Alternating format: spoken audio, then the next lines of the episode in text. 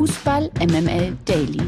Die tägliche Dosis MML mit Mike Nöcker und Lena Kassel. Guten Morgen zusammen. Heute ist Montag, der 24. Oktober 2022. Ich freue mich auf eine neue Folge Fußball MML Daily und ich freue mich auf Lena Kassel. Guten Morgen. Guten Morgen, Mike Nöcker. Ich freue mich auch sehr, äh, mit dir in eine neue Woche zu starten. Und ich freue mich auch sehr darauf, mit allen Zuhörerinnen und Zuhörern in eine neue Woche zu starten. Freut mich immer sehr. Also Montag ist mein persönlicher Samstag. Ach, wie süß. So. Das zwitscherte hier ja schon richtig fröhlich los. Dann äh, legen wir jetzt mal ab. 100% Lena. Guten Morgen, Mike, und Happy Monday. Präsentiert von Lena Kassel. So, da sind wir mit Mainz 05 gegen den ersten FC Köln. Da müsste der erste FC Köln ja 05 heißen, denn so hat er verloren gegen Mainz 05. Ähm, frühe rot-gelbe Karte, beziehungsweise ist eher umgekehrt, ne? Es gibt erst gelb und Ja. dann Ja, gelb-rot. das hast du richtig erkannt, ja. Ja, auf jeden Fall für den Ex-Mainzer Luca Kilian, damit der FC früh in Unterzahl und in Überzahl gelang den 05ern ein deutlicher Kantersieg mit Toren von Ingwertsen, Chor, Stach, Aaron und Onisivo. Und es war auch der erste Heimsieg in dieser Saison. Mainz nach dem Sieg mit starken 18 Punkten auf Platz 6, der FC auf dem 10. Platz. Könnte man damit vielleicht sagen, Lena, dass sich Mainz 05 mit diesem klaren Sieg in die Liste der Überraschungsteams in dieser jungen Saison einreiht? Ja, also ich würde das genauso unterschreiben. Natürlich, klar, man kann sagen, die Kölner sind früh in Unterzahl geraten und das ist, und das habe ich ja, glaube ich, auch an der einen oder anderen Stelle in diesem Podcast ja auch schon mal gesagt, Steffen Baumgart lässt eben einen gewissen Spielstil spielen, der ist sehr intensiv und der ist halt schwierig auf den Platz zu bringen, wenn man in Unterzahl ist, weil er halt ausgerichtet ist auf elf, elf Spieler, die halt alles reinwerfen und das ist dann eben nicht mehr so der Fall, wenn man halt einer weniger ist. Deshalb war das eine Einladung für Mainz 05, die zu Hause ja in der vergangenen Saison eine Macht waren. Jetzt waren sie, glaube ich, äh, in der Heimtabelle fast auf Platz 18, ganz kurios, und in der Auswärtstabelle auf Platz 1, also umgekehrte Vorzeichen.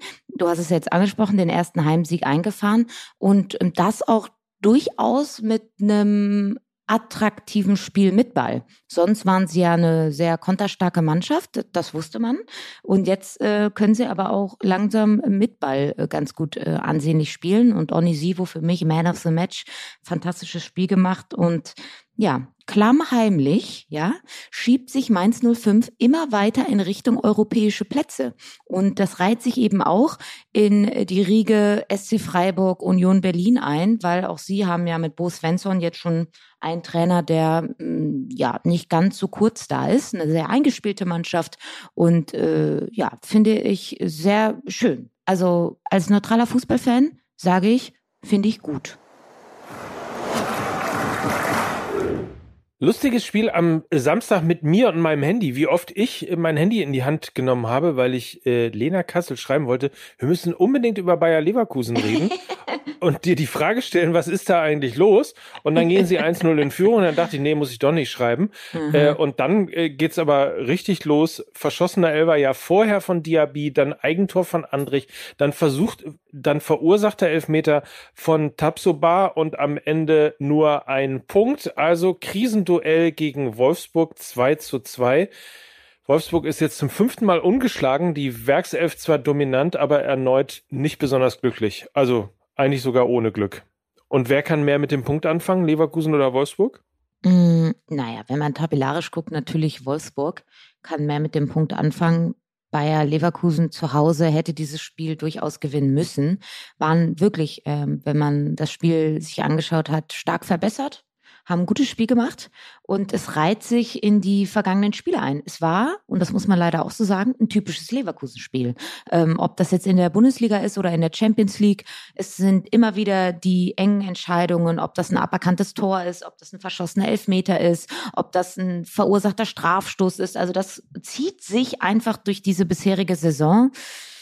Und ich glaube, mit diesem Punkt, das ist ein Mentalitätspunkt so würde ich es mal bezeichnen, aber das ist kein Punkt, den Bayer Leverkusen wirklich voranbringt.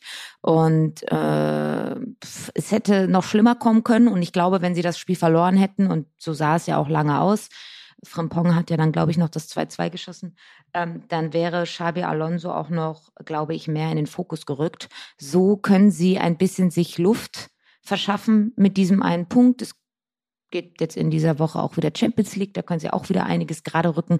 Aber ja, es reiht sich in diese äh, spielglücklose Saison ein, die der, die die Werkself nun mal hat. Äh, total kurioses Spiel. Und äh, ich glaube trotzdem, dass das ein Punkt für die Mentalität sein kann und vielleicht auch ein Boost für die Champions League jetzt in dieser Woche. Äh, ich bin sehr gespannt. Also auch eine absolute Wundertüte Bayern für Leverkusen. Aber die Nervosität, die in der Mannschaft steckt, die ist schon nicht nur sichtbar, sondern auch beeindruckend sichtbar, finde ich. Ja, total. Und man muss natürlich dann auch eventuell sagen, dass die vergangene Saison Patrick Schick durch seine Tore, die er geschossen hat, auch ein bisschen etwas kaschiert hat. Kaschiert nämlich, die Bender-Zwillinge sind weggefallen, ein Baumgartlinger ist weggefallen, also wirkliche Führungspersönlichkeiten in dieser Mannschaft sind nicht mehr Teil der Mannschaft. Und die Tore von Patrick Schick haben in der vergangenen Saison darüber ähm, ja einmal wie so ein Radiergummi drüber gefegt und jetzt trifft er halt nicht mehr. Und äh, dementsprechend werden dann die Probleme, die Bayer Leverkusen qua Führung hat, sichtbar. Es herrscht ein Führungsvakuum. Es sind sehr viele junge Spieler, sehr viele Spieler verschiedener Nationalitäten. Vielleicht sprechen sie auch nicht alle eine Sprache. Also da ist sehr viel im Argen. Und das wird jetzt eben sichtbar dadurch, dass die Tore von Patrick Schick nicht mehr da sind. Apropos Wundertüte oder auch und schon wieder bunte Tüte BVB. Borussia. Dortmund gegen VfB Stuttgart ist ja immer ein Spektakelspiel. Diesmal 5 zu 0, ein souveräner Heimsieg vom BVB. Nach zuletzt drei sieglosen Spielen sind sie also wieder in der Spur. Dazu war es die jüngste BVB-Startelf seit 2019. Und die jüngsten treffen auch, nämlich zweimal Bellingham, Mokoko, Rena und Süle. Jude Bellingham überragt, schießt nicht nur die Tore in der Champions League, sondern eben auch in der Bundesliga. Fantastisches Spiel gemacht und durch den Sieg konnte der BVB von Platz 8 auf Platz 5 vorrücken, hat nun 19 Punkte. Und die Trendwende? Fragezeichen? Ja, kann man nicht beantworten. Du hast es angesprochen. BVB, bunte Tüte bunte, BVB. bunte Tüte BVB. Also das ist in etwa so, du greifst in diese wirklich prall gefüllte bunte Tüte, die du dir irgendwie beim Späti oder beim Kiosk geholt hast und dann greifst du rein und entweder du kriegst die geilen Colaflaschen oder die weichen ähm, Schlümpfe oder du bekommst diese eklige Lakritzschnecke. Das ist immer die äh, Bandbreite, die du beim BVB bekommst, weißt nie, was du greifst. Und in dem Fall war es jetzt am Wochenende der wirklich äh, sehr leckere Schlumpf oder die wirklich sehr gut schmeckende Colaflasche, die du bekommen hast. Und was jetzt nächste Woche ist oder was eventuell schon morgen ist gegen Manchester City, äh, mag keiner vorherzusagen. Weil das ist der BVB eben in dieser Saison. Aber du hast natürlich komplett recht. Jude Bellingham hat ja, und das ist ja auch irgendwie ausgerechnet eine Geschichte, hat den Golden Boy Award verloren gegen Gavi, hat den Ballon d'Or verloren gegen Gavi und äh, legt dann so ein Spiel hin. Ne? Das ist ja dann, vielleicht hat er sich auch so ein bisschen angefixt gefühlt. Das war Jude Bellingham Masterclass. Äh, das hat richtig, richtig Laune gemacht. Auch ähm, Mukoko ein fantastisches Spiel gemacht, auch wieder getroffen ich will mich jetzt nicht zu weit aus dem Fenster lehnen, aber ich glaube, Hansi Flick wird auch vielleicht ein halbes Auge an den jungen Mann verloren haben. Was hast du, wenn ich mal kurz nachfragen kann, äh, gegen eine Lakritzschnecke? Ja, nee, die klebt zwischen den Zähnen und die ist halt Special Interest, ne? Nein, die, die musst doch. du aufrollen. Die musst, du musst du abrollen, dann musst du sie runterschlucken und den, den, das Ende von der ausgerollten Schnecke musst du noch in der Hand halten und dann, wenn alles unten ist, dann musst du es wieder rausziehen. Das ist ein total lustiges Gefühl. Es macht großen Spaß. Lakritz ist Special Interest. FC Augsburg gegen RB Leipzig, hätte jetzt fast gesagt, apropos Special Interest. Don't do it. Don't do it. Wir kriegen wieder nur auf die Fresse. Hör auf. Ich weiß, ich weiß. Aber es gab eine starke Leistung und zwar vom FC Augsburg über fast 70 Minuten eine 3 zu 0 Führung und am Ende reichte es doch nicht, denn äh, ein spät erwachtes RB Leipzig hat nochmal aufschließen können zum 3 zu 3 nach einem Platzverweis. Zuvor führten also drei Standards vom FCA zu eben besagter souveräner Führung. RB ist jetzt auf Platz 8, Augsburg rangiert auf 12. Wieso hat Augsburg diese klare Führung, diese souveräne Führung noch so doll aus der Hand gegeben? Also ich glaube, das Spiel kann man in zwei Hälften aufteilen. Es gibt einmal vor dem Platzverweis von Iago und einmal nach dem Platzverweis von Iago. Und ich glaube, der war so in der 68. Minute irgendwie sowas. Und äh, davor äh, führte halt Augsburg. Und äh, nach dem Platzverweis äh, haben sich halt äh, Lücken aufgetan, die RB natürlich qua individueller Qualität sehr, sehr, sehr gut genutzt hat. Das gehört eben auch zur Geschichte dazu. Und nichtsdestotrotz bleibt es dabei, gegen den FC Augsburg tut es sehr, sehr, sehr weh. Also, das ist einfach ein, ich würde, pass auf, das ist der unangenehmste Gegner, den es in der Bundesliga gibt. Die beißen, kratzen, hauen. Ähnlich wie im Kindergarten damals, das eine Kind, mit dem niemand spielen wollte. So ein bisschen ist das so. Also da gehst du einfach sehr, sehr ungerne hin. Und ähm, dazu on top noch garniert mit einer unfassbaren Standardstärke. Ähm, du hast es angesprochen, drei Tore nach ähm, drei ruhenden Bällen. Das ist eine Qualität, die du gerade eben auch brauchst, wenn du im unteren Drittel der Tabelle bist. Von daher natürlich ärgerlich für den FC Augsburg, aber wenn wir mal die Mannschaften rein auf dem Papier sehen, ähm, können sie dann eben auch zufrieden sein mit dem 3 zu 3 gegen RB Leipzig. Und dann haben wir ein richtiges Überraschungsspiel. VfL Bochum gegen 1. FC Union Berlin. Der Höhenflug von Union ist nämlich in Bochum gestoppt worden. Man höre und staune. Der VfL zeigte gegen die Köpenicker vor allem kämpferisch eine starke Leistung, war vor dem Tor effizient und meldete sich mit einem 2 zu 1 und drei Punkten gegen den Spitzenreiter im Abstiegskampf zurück. Union jetzt nur noch mit einem Punkt vor den Bayern. Ein überraschendes Ergebnis, möchte ich sagen, oder?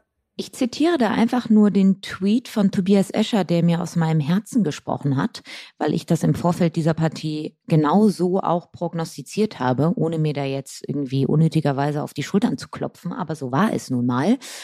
Zitat, dass Union gegen Bochum verliert, kommt überraschend. Für jeden, der noch nie ein Unionsspiel gesehen hat. Und ähm, dem würde ich einfach nur beipflichten, weil das Union Berlin gegen tiefstehende, kampfstarke Gegner keinen Stich hat. Das ist wirklich keine Neuigkeit, wenn man auch mal die vergangene Saison heranzieht, wo sie gegen Fürth als auch Bielefeld äh, verloren haben. Und das reiht sich, dieses Ergebnis reiht sich in diese Reihe ein. Also gegen tiefstehende, kampfstarke Mannschaften kann Union eben nicht ihre Stecken ausspielen. Und von daher war das Ergebnis für mich überhaupt nicht überraschend. Der Tobi Escher ist aber auch manchmal ein kleiner Schlaumeier, oder? Ja, ich mag er. ihn ja, aber, aber er ist ein Schlaumeier manchmal. Ja, er ist ein Schlaumeier, hat aber auch recht gehabt. Also hat im Grunde genommen äh, Union Berlin so gespielt wie Borussia Dortmund schlecht gegen tiefstehende Gegner. Ja, also äh, wenn man sich mal ähm, die Statistiken auch anschaut, ne? Also sie hatten halt mehr Ballbesitz gegen Bochum und Bochum hatte on top aber die bessere Zweikampfquote. Und dann kannst du halt dir ein bisschen ausmalen, ne, anhand der Statistiken, was das Spiel für ein Spiel gewesen ist. Und Union braucht halt äh, Rasen vor sich, um äh, Spieler wie Geraldo Becker in Szene zu setzen. Und den hatten sie halt nicht. Und dann kannst du ihnen halt relativ einfach ihre Stärken nehmen. Bleibt noch zu erwähnen, dass Hertha 2 zu 1 gegen Schalke gewinnt. Grüße gehen raus an äh, Lena Kassel und Lukas Vogelsang. Die waren im Stadion und glücklich. Und Schalke jetzt damit Tabellenletzter durch den Sieg von Bochum gegen Union. In der zweiten sieht man besser. Arminia Bielefeld gelang durch einen späten Doppelpack ein Befreiungsschlag und hat damit die rote Laterne in der zweiten Liga vorerst abgegeben. Gegen den FC St. Pauli gewannen die Ostwestfalen mit 2 zu 0 und verbesserten sich damit vorübergehend auf Platz 16. Die Braunschweiger Serie hielt auch gegen die gefährlichen Paderborner an. Nach dem torlosen Remis ist der BTSV seit nunmehr sieben Spielen ungeschlagen. Kiel ärgert Darmstadt mit dem 1 zu 1 am Freitagabend, lässt die Elf von Thorsten Lieberknecht wichtige Punkte liegen. Der HSV hat diesen Patzer am Sonntag nicht ausnutzen können und verliert mit 2 zu 3 gegen den ersten FC Magdeburg und ist mit nun 25 Punkten weiter auf Rang 3. Mike, die weiteren Ergebnisse? Warum liest du das so fröhlich vor? Ich bin nach Bielefeld gefahren. Da kann ich ja nichts für. Kann ich ja, ja? nichts für. und danach wieder genervt zurück. Dass du so dumm oh, bist. Mann. Hm? Hansa Rostock, 1. FC Kaiserslautern 0 zu 2, Nürnberg Hannover 0 zu 0, Jan Regensburg gegen Sandhausen 2 zu 1, Heidenheim Kräuter Fürth 3 zu 1, Karlsruher SC, Fortuna Düsseldorf 0 zu 2. So, da hat jemand, da hat jemand schlechte Laune. Gut. Das ist richtig. MML International.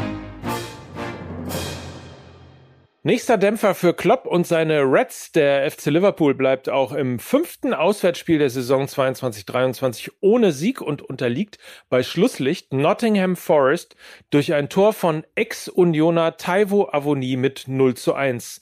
Stattdessen macht ein gewisser Erling Haaland weiter das, was Erling Haaland halt so macht. Also Erling Haaland Sachen. Der Norweger trifft in der Premier League weiterhin nach Belieben beim 3 zu 1 von Manchester City gegen Brighton and Hove Albion, stellte der Superstar mit einem Doppelpack erneut die Weichen. Haaland steht nach elf Partien bei 17 Treffern in der Premier League zum Vergleich.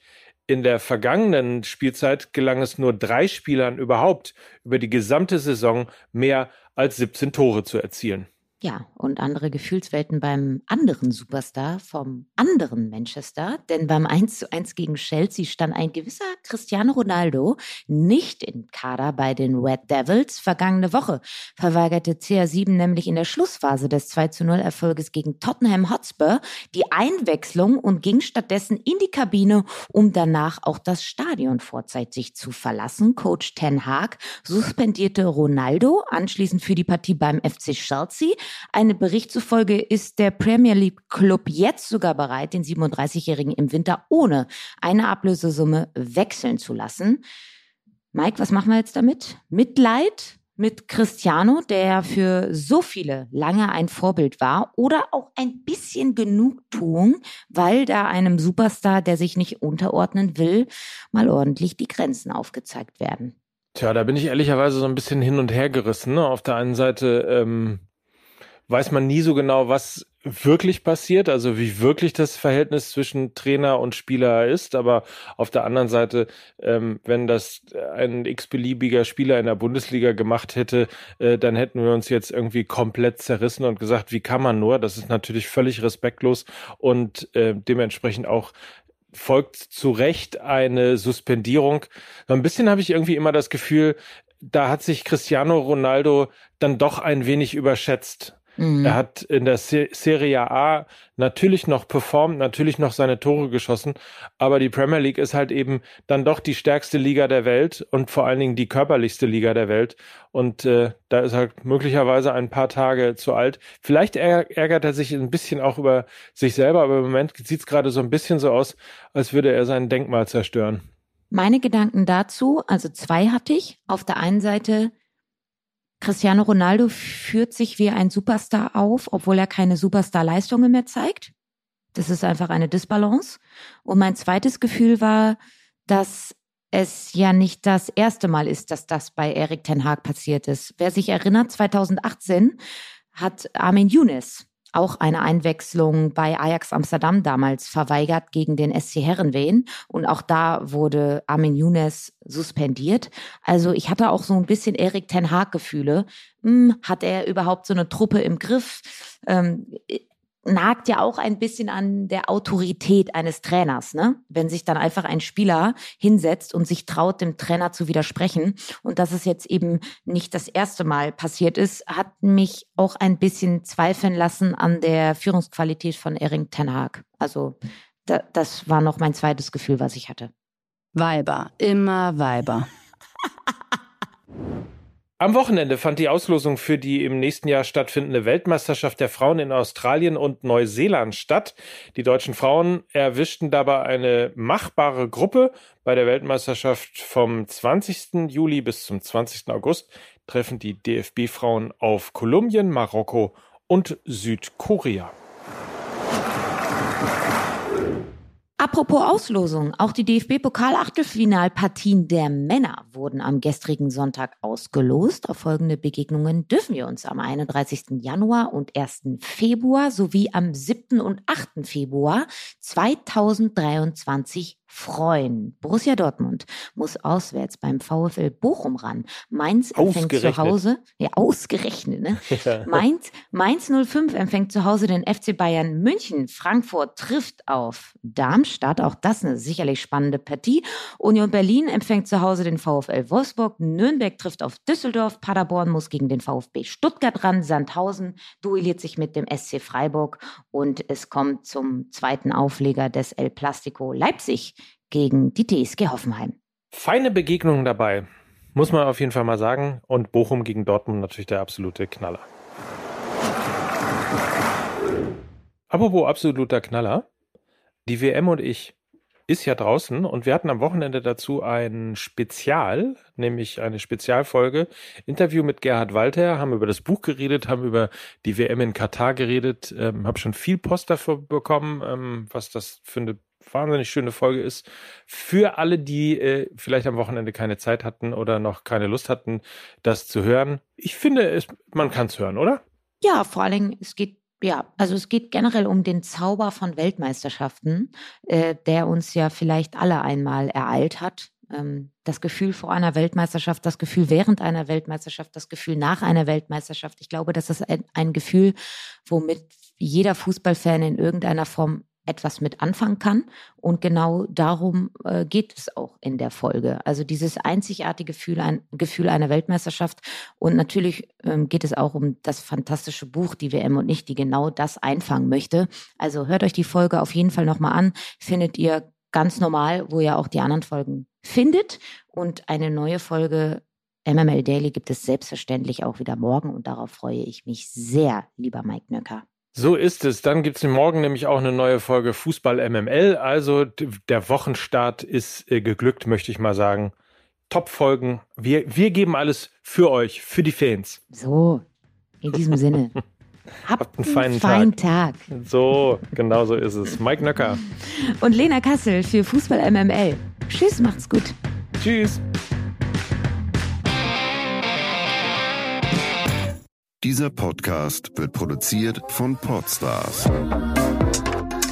bei OMR.